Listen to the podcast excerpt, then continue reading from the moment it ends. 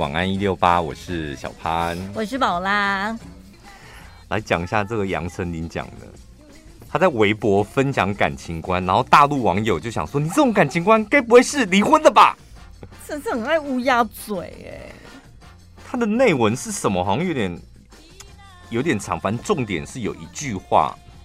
他说另：“另另外一半，杨丞杨丞琳问，另外一半该得到亲友的认同吗？”他说：“每个人都渴望被他，嗯、呃，我相信每个人都渴望被祝福。如果亲朋好友对你的另一半有意见，甚至不想跟他互动，这确实是一件很惨的事。”那所以呢，如果你你的另外一半、你的家人、朋友都不喜欢，你会选择分开还是不管他呢？杨丞琳是鼓励大家说，不要为了爱情放弃你原有的家人跟朋友，要不然有一天。会发现这么做不值得。他言下之意是你现在真的可能被爱冲昏了头，嗯，然后你舍弃了家人跟朋友，觉得你找到了真爱。但是万一哪一天你们没有一个这白话文，大家听得懂吗？你在这把白话文翻成更白话的白话文，是不是？就是如果你们没有走到最后，可能分手了或怎么办？那你要回如何回去面对你的亲朋好友？这他觉得内心会有点疙瘩跟矛盾。就是亲朋好友，所以他可以接受你啊，也可以理解吧。你当初是为了爱哦。有些人可能就会觉得，拜托你当初为了一个外人，然后呢抛弃我们这些血浓于水的亲人，现在没有人挺你了，你才回过头来想到我们。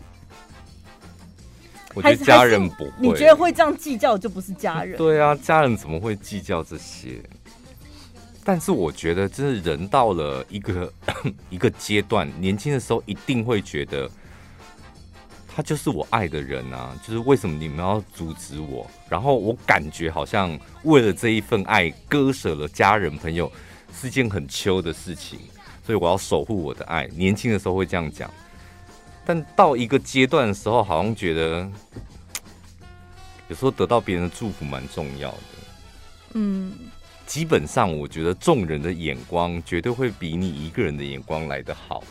当众人都不喜欢，一定有哪里出了问题，是你不想面对的。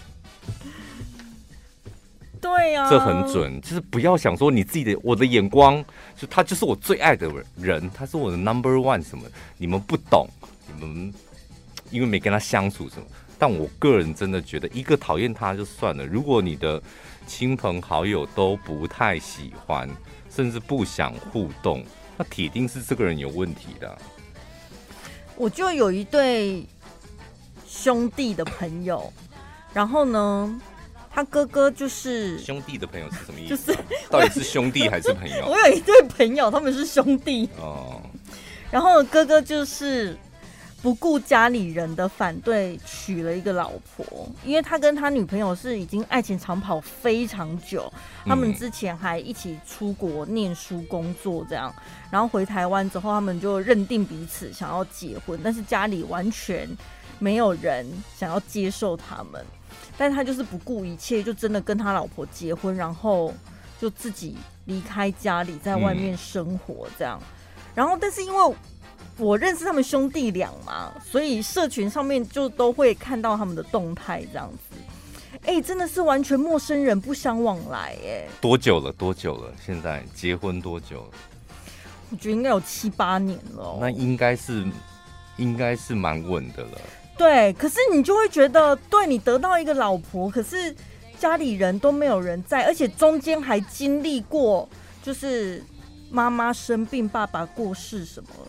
他都没回去哎、欸，然后我心想说，如果是这样子，因为双方有矛盾，嗯，出去的哥哥会觉得家里人可能不欢迎我回去，因为我不可能自己回去，老婆回去，大家可能看了又不开心。但是家里人弟弟呀、啊，他们就会觉得家里都出事了，你看他为了那女人还在外面还不回来，那个矛盾就越来越大，越来越大，然后家人反而就越走越远。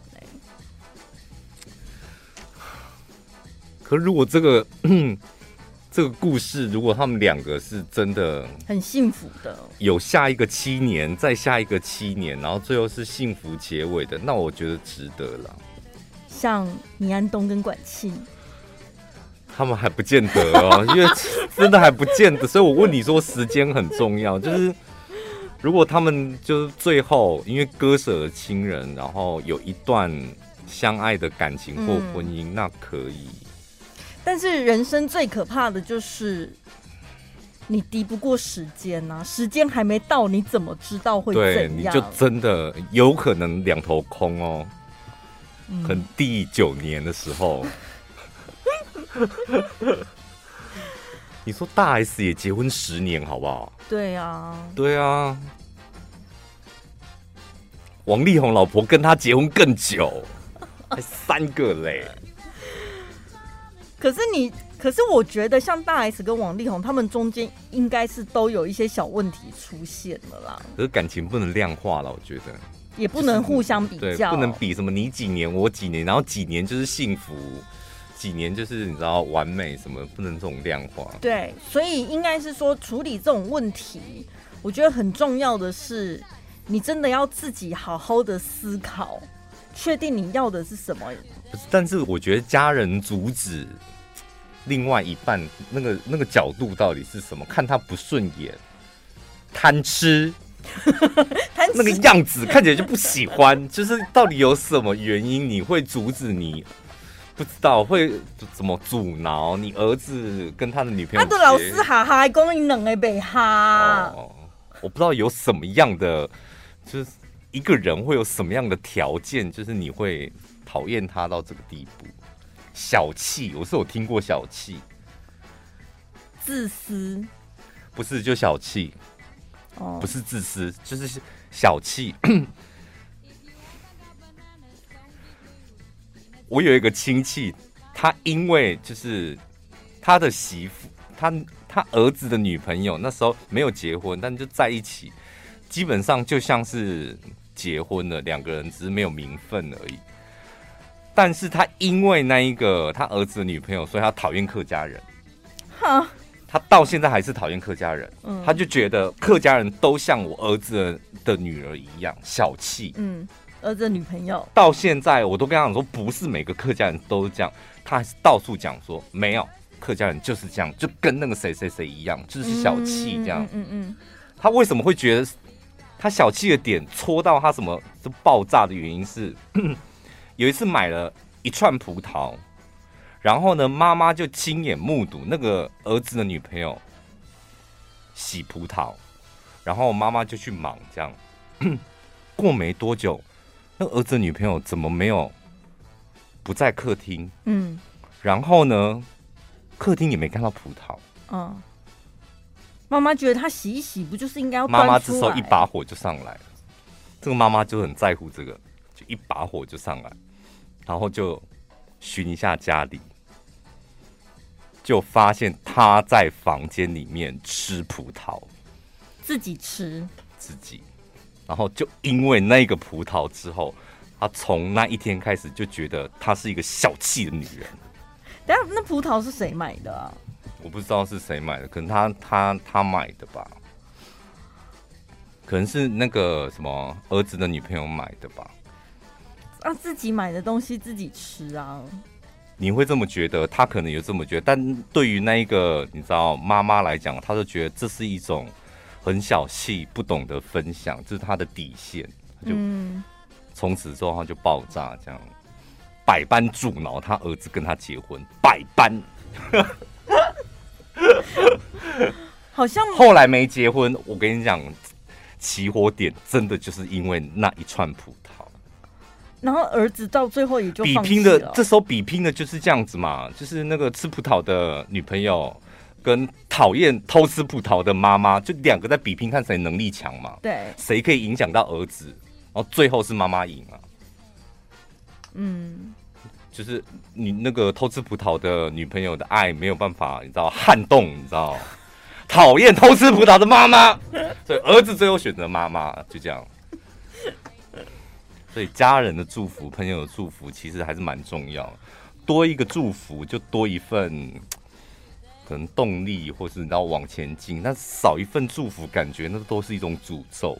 所以我觉得杨丞琳讲的是对的啊，就是每个人都渴望得到别人的祝福。洗完葡萄就在客厅吃，不要带回房间。所以我很佩服我那个朋友，就是他可以不顾一切，他就觉得他要跟他女朋友，那已经有点趋近于私奔。我跟，可是我跟你讲，你那个朋友就我这样乍听起来，他一定是从以前 谈恋爱的过程当中就已经从家里受到不少委屈，嗯，那个委屈感就是家人都不支持，可能不见得感情上面，或是跟他女朋友，可能这一路来就是一点一滴的，嗯，不然不可能断的这么狠。对，对，那一定就是一点一滴的消减，什么对家人的爱，消减到最后，算了，我选择我要过的生活，都不要那个。嗯，以下这三个都是我们很常而且很爱做的事情。这三个呢是常见的抱怨地雷。抱怨地雷是什么意思？抱怨是常做的事嘛？对，抱怨地雷就是如果你做了这几个抱怨，对你非常不好。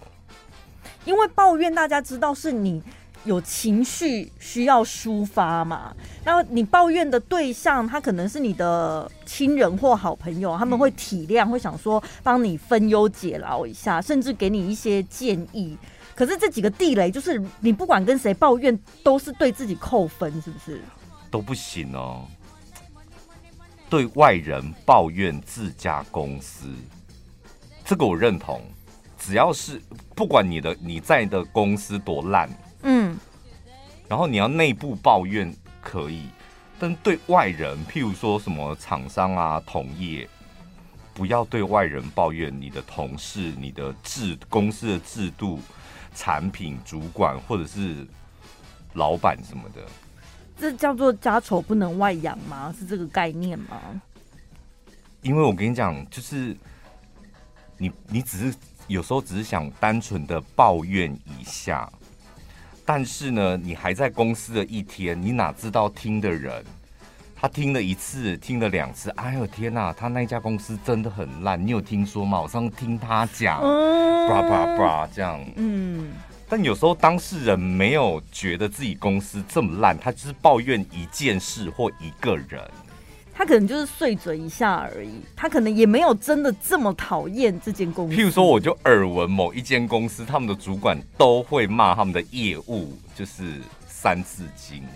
哦，耳闻，那是很多年前的事情，然后这件事情就一直深深的烙印在我的心中。有一天我遇到那一个公司的人，我就跟他讲说：“你们现在还会被你们的主管骂三字经吗？”然后说我们主管是女生，她不会讲三字经哎。说哈，我怎么？那他现在不会骂吗？他说你讲的应该是很多年前的那一个男的主管。哦，已经换了。对，我说那你现在这个女生她不会骂三字经？她说不会啊。我说我一直觉得你们公司就是主管都会骂三字经哎。就他们公司属于比较狼性、比较凶狠的那一型，嗯，我以前的印象就会这样。就是外人不了解你们的内部，而且甚至还有一种情况，就是像你讲的，抱怨自己公司的同事，然后呢传出去了之后。话传着传着，可能传到本人的耳朵里了。嗯。那个同事可能就会想说：为什么你在外面这样讲我，反而造成没有必要的误会？因为只要你在公司的一天，不管你对你现在的公司有再多的不满，你就是公司的一份子，你就不应该散布公司的负面消息。嗯，我跟你讲，然后这个对你也不好，因为你还是在这间公司上班领钱嘛。那外面就会觉得这一家公司，我跟你讲，向心力不好，向心力不好很伤哦。而且我每次看到朋友在那边抱怨，真的是恨得牙痒痒的那种抱怨。我听到最后，我心里就会想说：那你为什么还要待在这一间公司？对，我跟你讲，人人家一旦这样想，就会觉得啊，你看你自己也没出息啊，所以才待那么烂公司啊，也不敢走吧？对你对公司都都没好处啊，嗯。所以还是抱怨人呐、啊，对不对？抱怨公司里面的，如果真的要抱怨的话，抱怨公司里面的某个人。不要说我们公司好烂，你知道我们公司怎么样怎么样？不要讲这种话吧。Oh. 我们公司的谁谁谁这样，要具体一点的，对，具体一点。我跟你讲，我们公司的谁谁谁怎么样会录在这一集的 podcast 里面。你竟然现在就在预告？哦，不行，我接我礼拜二，今天礼拜二对不对？对。我每天都要预告这一集是，我跟你讲，重出江湖喽！你们最爱的那一个重出 江湖。江湖，江湖，江湖！哎、欸，我收集，我收集了一个月城堡啦，因为刚开始只有一个，我想说一个故事撑不了一集，后来今天开完会，他给我蹦出第二个火花来之后，我想说，在开会当下，我就 yes，终于等到了。你看看他是多想站上舞台的人，他真的很想，不是？而且今天明明就都已经结束了，你看他是不是自己要站？主席，好的吗？他是不是自己要站上舞台？好了，还有什么？但是以下这两个，第一个是我觉得大家都认同的，但下面这两个我不知道。他说不要对家人抱怨工作。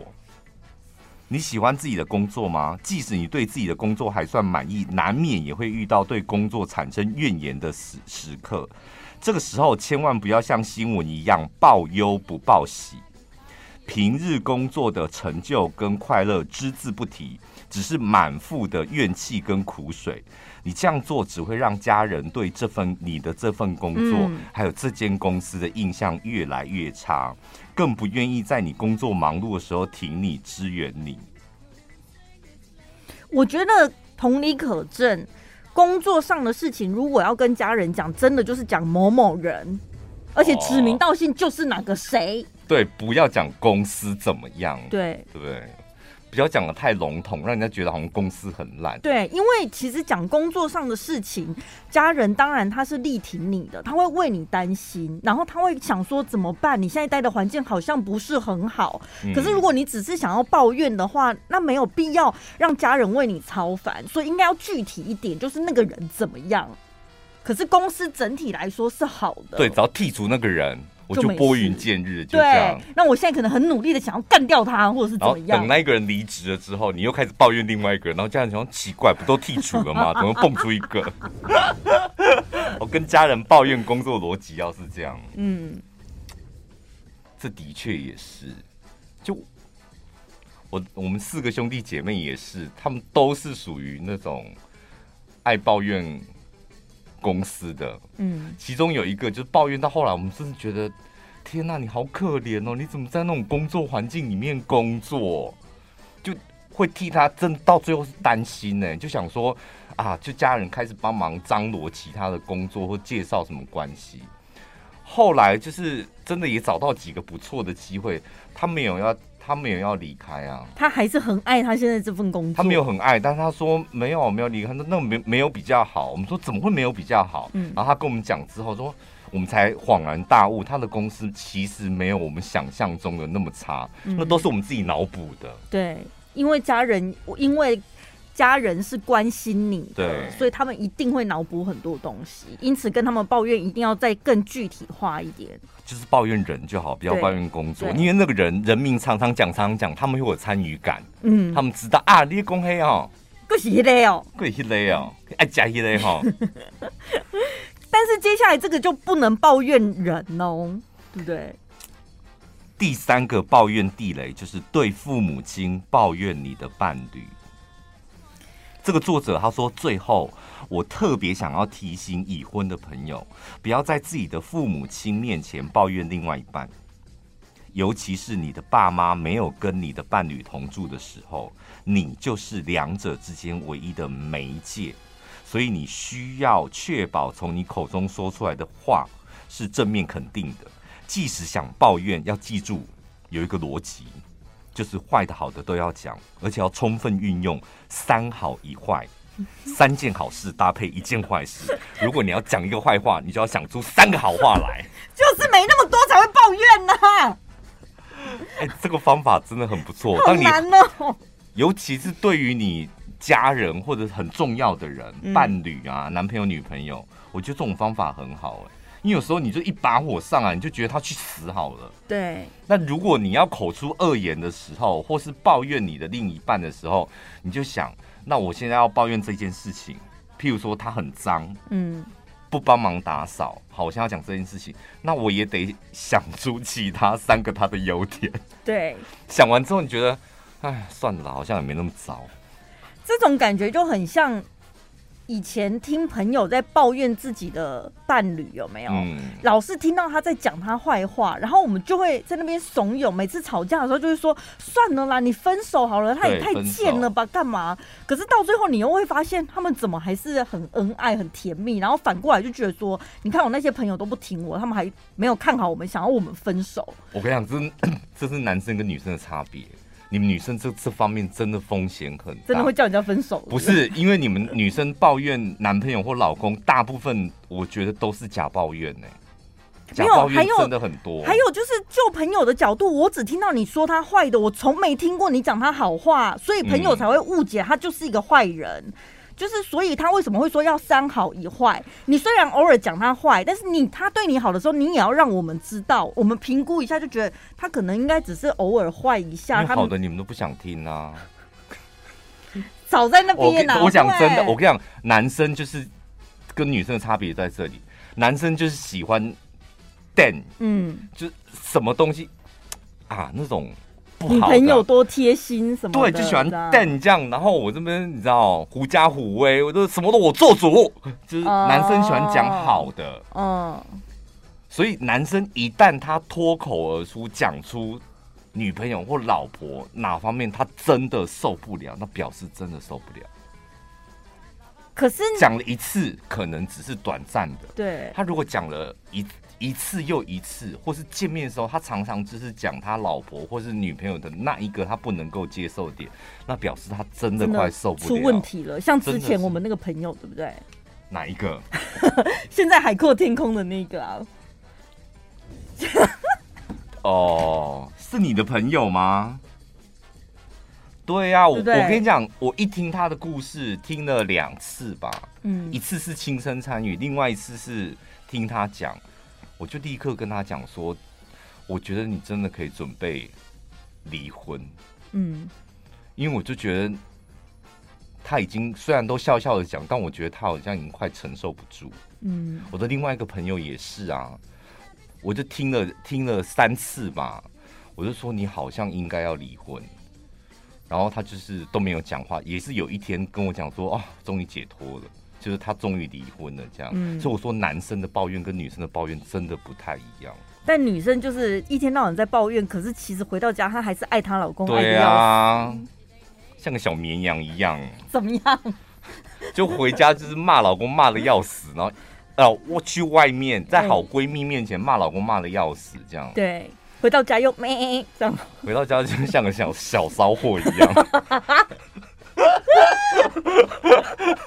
外面骂的要死，然后回家骚的要死。女人就是犯贱，怎么结论变成这样子啊？不是吧？结论哈，我觉得这结论这句话真的蛮不错。他说，抱怨就像丢垃圾，丢垃圾本身是一个正常的行为，但是乱丢垃圾就不是一个正常的行为，所以乱抱怨就等于是乱丢垃圾。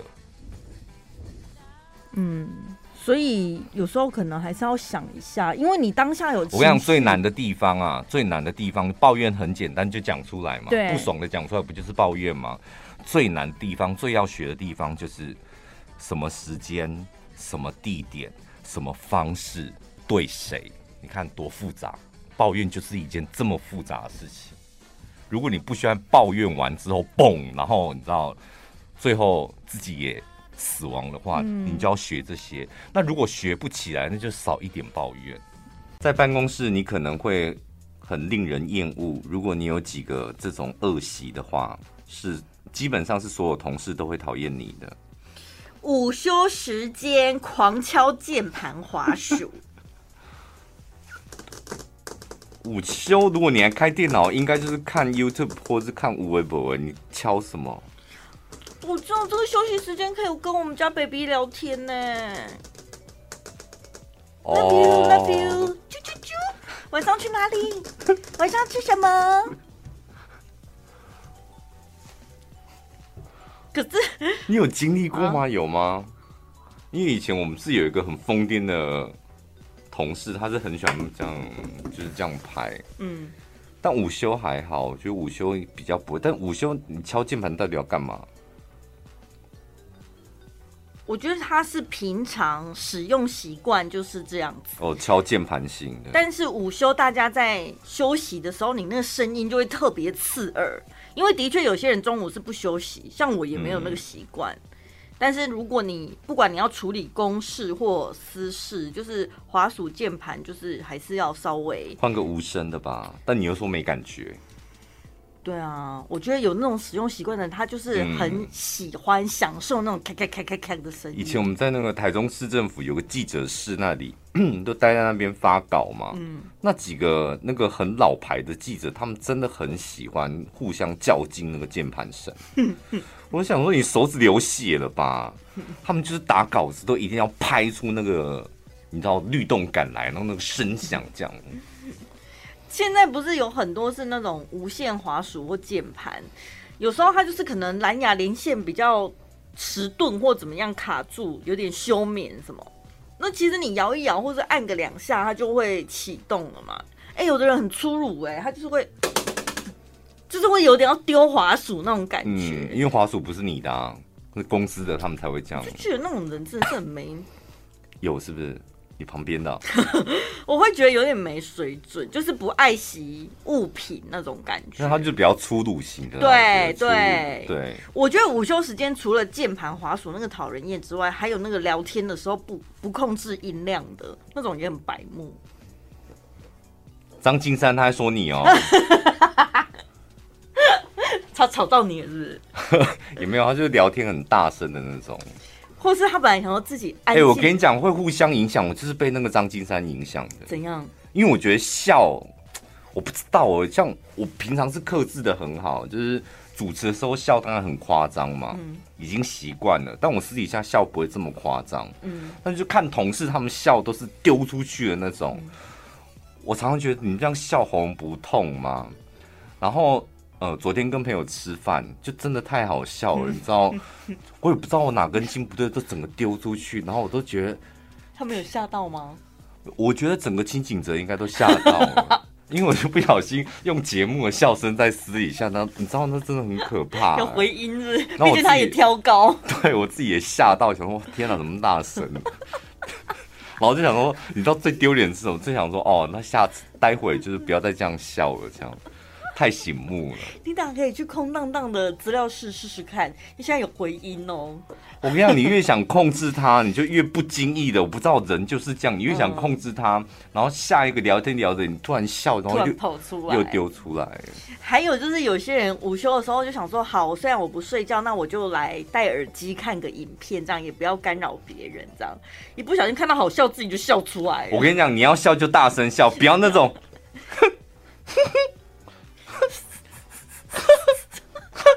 什么东西啦？笑出来会吵到人。不是，我宁可我宁可你把声音放出来，就让我们大家听。你你干脆就吵我们就好了。你这边，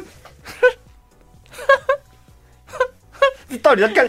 到底在干嘛？听了那个笑声，你觉得好憋屈哦。我们是不是在旁边真的很难受哎？还有的偷看同事电脑的赖讯息，有这种人吗？因为大家用电脑版的 LINE，那个视窗其实是蛮明显的，oh, oh, oh, oh. 不见得它可以调字体大小吗？我是没调过，不见得它可以看到你讯息聊天的内容，但是有些人会偷看说你在跟谁聊天，尤其跟同事跟同事之间彼此有心机，我就曾经被人家讲过说。你知道那个谁谁谁，他上班时间都跟另外那个人在聊天呢。你你他是讲你在跟别人聊天，他跟我讲哦，说某某某跟那个谁谁谁在聊天。嗯，我说你怎么知道？他说，哎，他视窗开起来那个头像，我一看就知道那是谁啊。我、oh, 我才知道说哈，原来会偷看，对，一看然后就会，然后他们自己就会猜测，嗯，他们一定在聊什么什么什么什么这样子。你怎么每次模仿都模仿的这么到位啊？你这样一听就知道你在模仿谁。哪有，你自己不要在那边乱乱猜。那你要改一下，因为你模仿李小珍跟模 模仿任何人都对都一样啊。我会觉得你好像。公司的乱源就是李小珍。不是，不要这样子，你误会了。我模仿李小珍也不像，李小珍不是这样的人，他才是真正赖的受害者。我就是那一种，就是去参加魔王大道比赛的时候，然后评审会说你怎么模仿杨凡跟那个 菜头都一样，都一样，对，就没有特色的一个人啦。哎呦，说到赖，真的，你有误传过吗？我跟你讲，我这辈子真的就误传过一次。嗯，然后那一次为什么会误？什么叫误传呢？就是你讲想讲 A 的坏话，然后你传给了 A。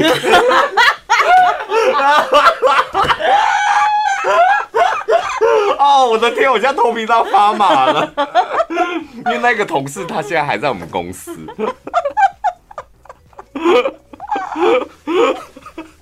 你有过吗？你说传错那无所谓啊，但是你真的是要我刚刚讲的那个情形？没有，我印象中没有。我印象中传错好像就只是工作对象而已。对，那个还好。对，你知道我后来用什么用什么化解吗？我就直接跟他吵翻呢。我说对，我就在说你。我传错，但我就是在说你。我没有说我传错。Oh. 然后就打问号嘛，你想说你到底讲什么？嗯，然后因为怎么可能我传给陈宝拉，然后还说你知道城堡有多贱吗？就你不可能，我传给陈宝拉说这，我们只会说城堡你很贱，或者你为什么要这样？对不对？怎么可能会讲说你知道城堡有多贱吗？然后问号，对，我就是在说你，你就这么贱，我就在说你贱。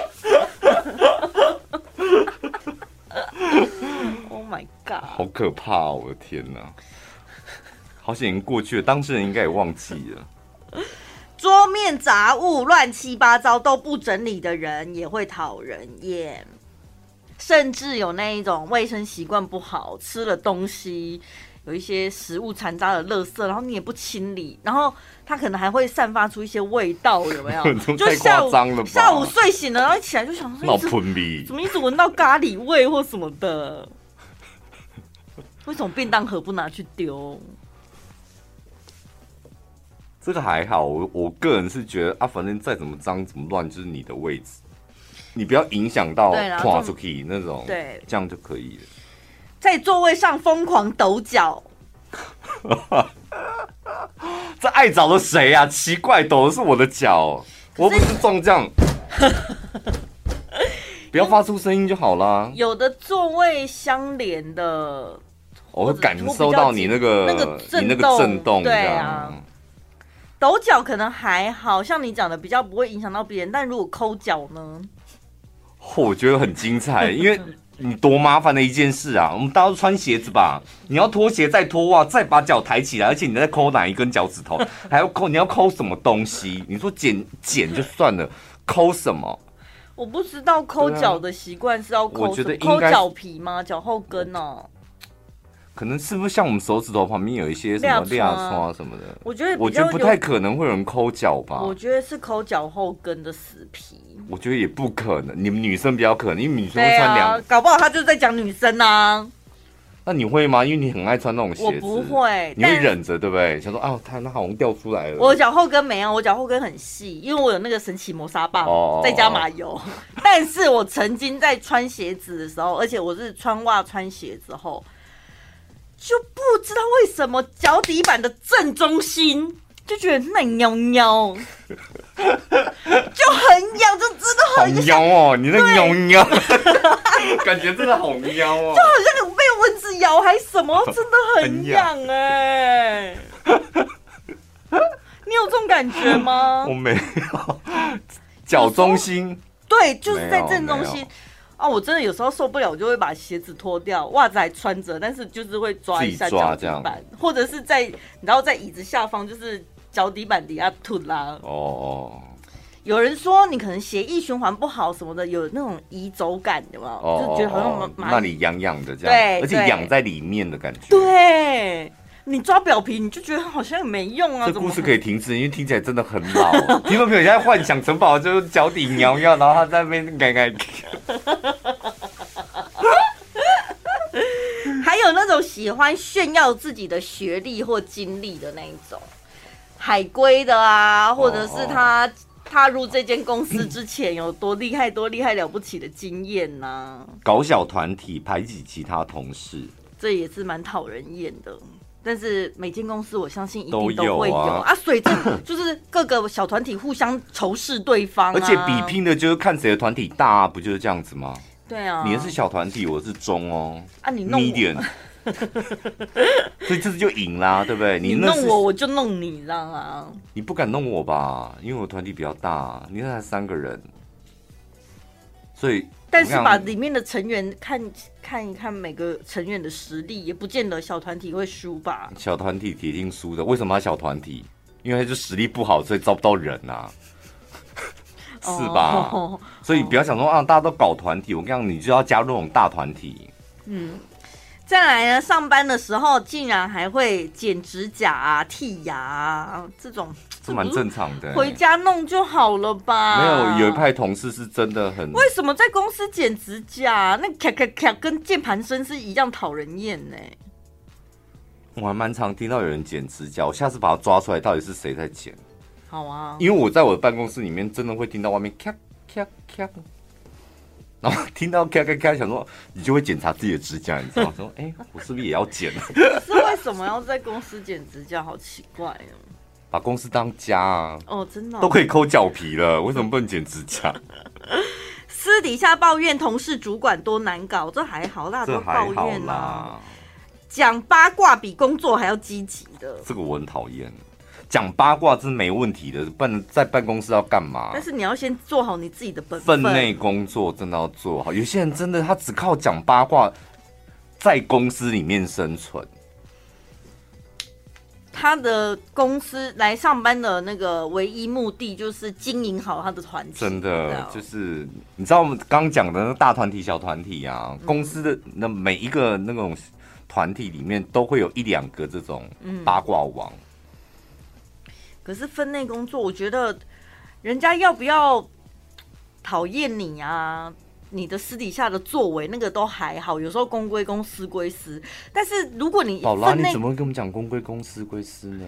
不是，如果你分内工作都不做，然后我就会看着那个人，内心就会想说：你每个月领那个钱，你真的内心过意的去吗？嗯，我跟你讲，另外一个他更贱，你知道他业绩为什么会好吗？那也不是他的功劳。邀功哦，抢别人、哦。当然啊，所以你知道他们就会这一招哦。我刚刚模仿给你们听，公司有吧？有这种人吧？不要得罪这种人。跟大家讲这些是让你们心有戚戚焉，顺便提醒大家，我们不要成为这种人。嗯，因为我觉得你在公司里面被别人讨厌，然后有这种负面形象在别人的脑海里的话，对自己没有帮助啦。遇到这种八卦王没有关系，我觉得很好对付。根据我多年的经验，拿吃的给他们就对了。真的，这么容易对付八卦王超简单，就是拿吃的，三不五时可能。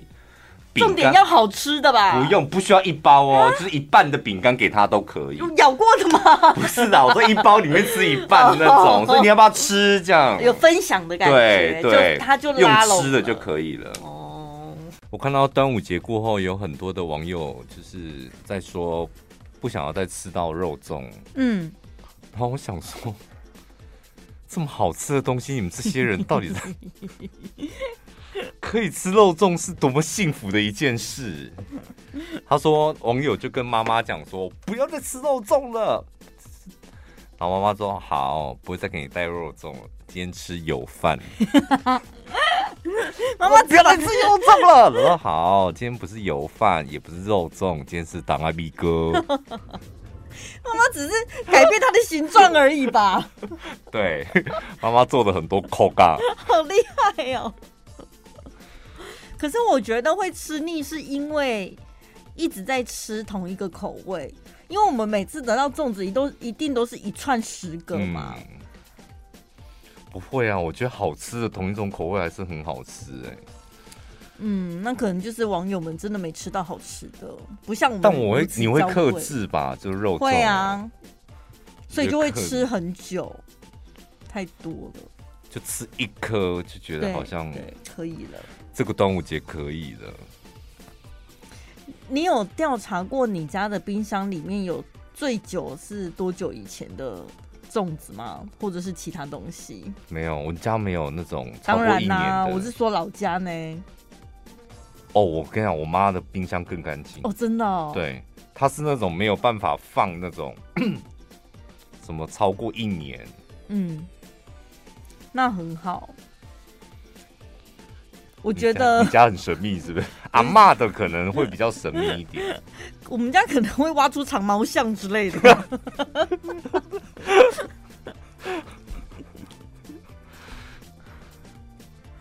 因为我从来没看过他有清空的一天呢、啊，但是一直又有买新东西把它补满，所以我就很好奇它 最里面最里面到底。你不会想要早一天跟你妈妈一起面对，就是冷冻柜里面的深层里面到底有什么？可以，我觉得可以把它列为一个目标。什么时候比较适合？中秋节还是过年？过年不可能，因为塞满东西。不是，因为我常在想说，因为那个。东西冰到最后都是霜状物，你知道吗？对，就它看起来都扑扑北北，就你怎么找东西？对，你现在要一块猪肉，你怎么知道它是鱼肉还是猪肉还是羊肉还是狗肉？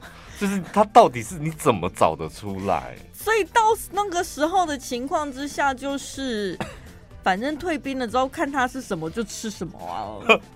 或者是我觉得妈妈有一项非常厉害的技能，就是只要看那个形状跟大小，她就知道那一块是什么。我不相信那么多年的东西，你说上个月买的，那你还记得？那有些都 不相信。就跟毕业多年的学生回学校找老师，老师一看脸就知道他是谁，是一样的记忆概念吧？深深刻在。我那一天看到一个实境秀节目。他也是回到国中哦，嗯，然后可能已经毕业二三十年，回到国中，然后他的老师一看到他，就立刻叫他的名字，然后那个同学一看到以前的同学，一看到老师，就说老师都没变。我想说，怎么可能？这师生俩在说谎吗？这么多学生怎么可能？老师一看到二十年前的那个学生，他立刻他说，因为你的样子还在。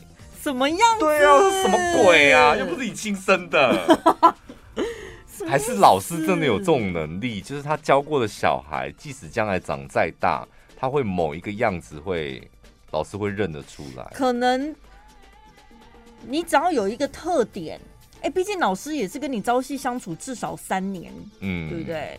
所以你只要有一个特点，老师应该都会记得。那万一你回学校，老师记不得你，哇，完了，你真的没特色。成绩也不突出，不是退不见得哦。老师记忆力衰退了，也不是最好的，也不是最差的。然后其他表现没有任何突出或任何有记忆点让老师记得你的地方。那你干嘛回学校啊？每次回学校干嘛？这个逻辑很奇怪。想回去找回忆不行吗？哎、欸，对耶，所以你讲到重点了，会回去的人跟学校是有特殊的情感。对，他一定是以前就是跟学校。关系特别好，所以老师会记得他是一铁定的、啊。因为有一次听众朋友就传了一张照片，说小潘，我回到你的母校。嗯，那我看那照片，我完全不知道是哪里。我想说什么？我的母校，我根本不知道。你拍的照片，我根本不知道到底是国小、国中还是什么，还是哪里？我根本完全认不出来，而且一点印象都没有。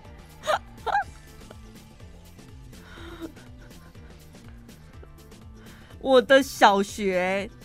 因为我我有转学嘛，然后最后念的那个小学他已经全部改建了，所以跟我当初念书是完全不一样。嗯、然后转学前的那个学校，我真的是没回去看过、欸，哎，被你一讲，我好好奇哦、喔，我搞不好迷路了，找不到他。那哪一天你的母校，嗯，可能求学过程中的某一个母校要求你回去跟学弟妹讲讲话，怎么杰出校友啊？这好像太隆重了，可能就是也算是一个学校里面。我吗？我可以吧？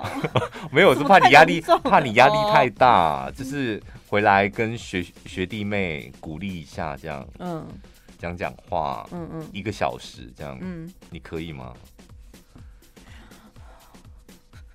国国中，好，我真的压力会很大。南投高中。你刚刚讲错了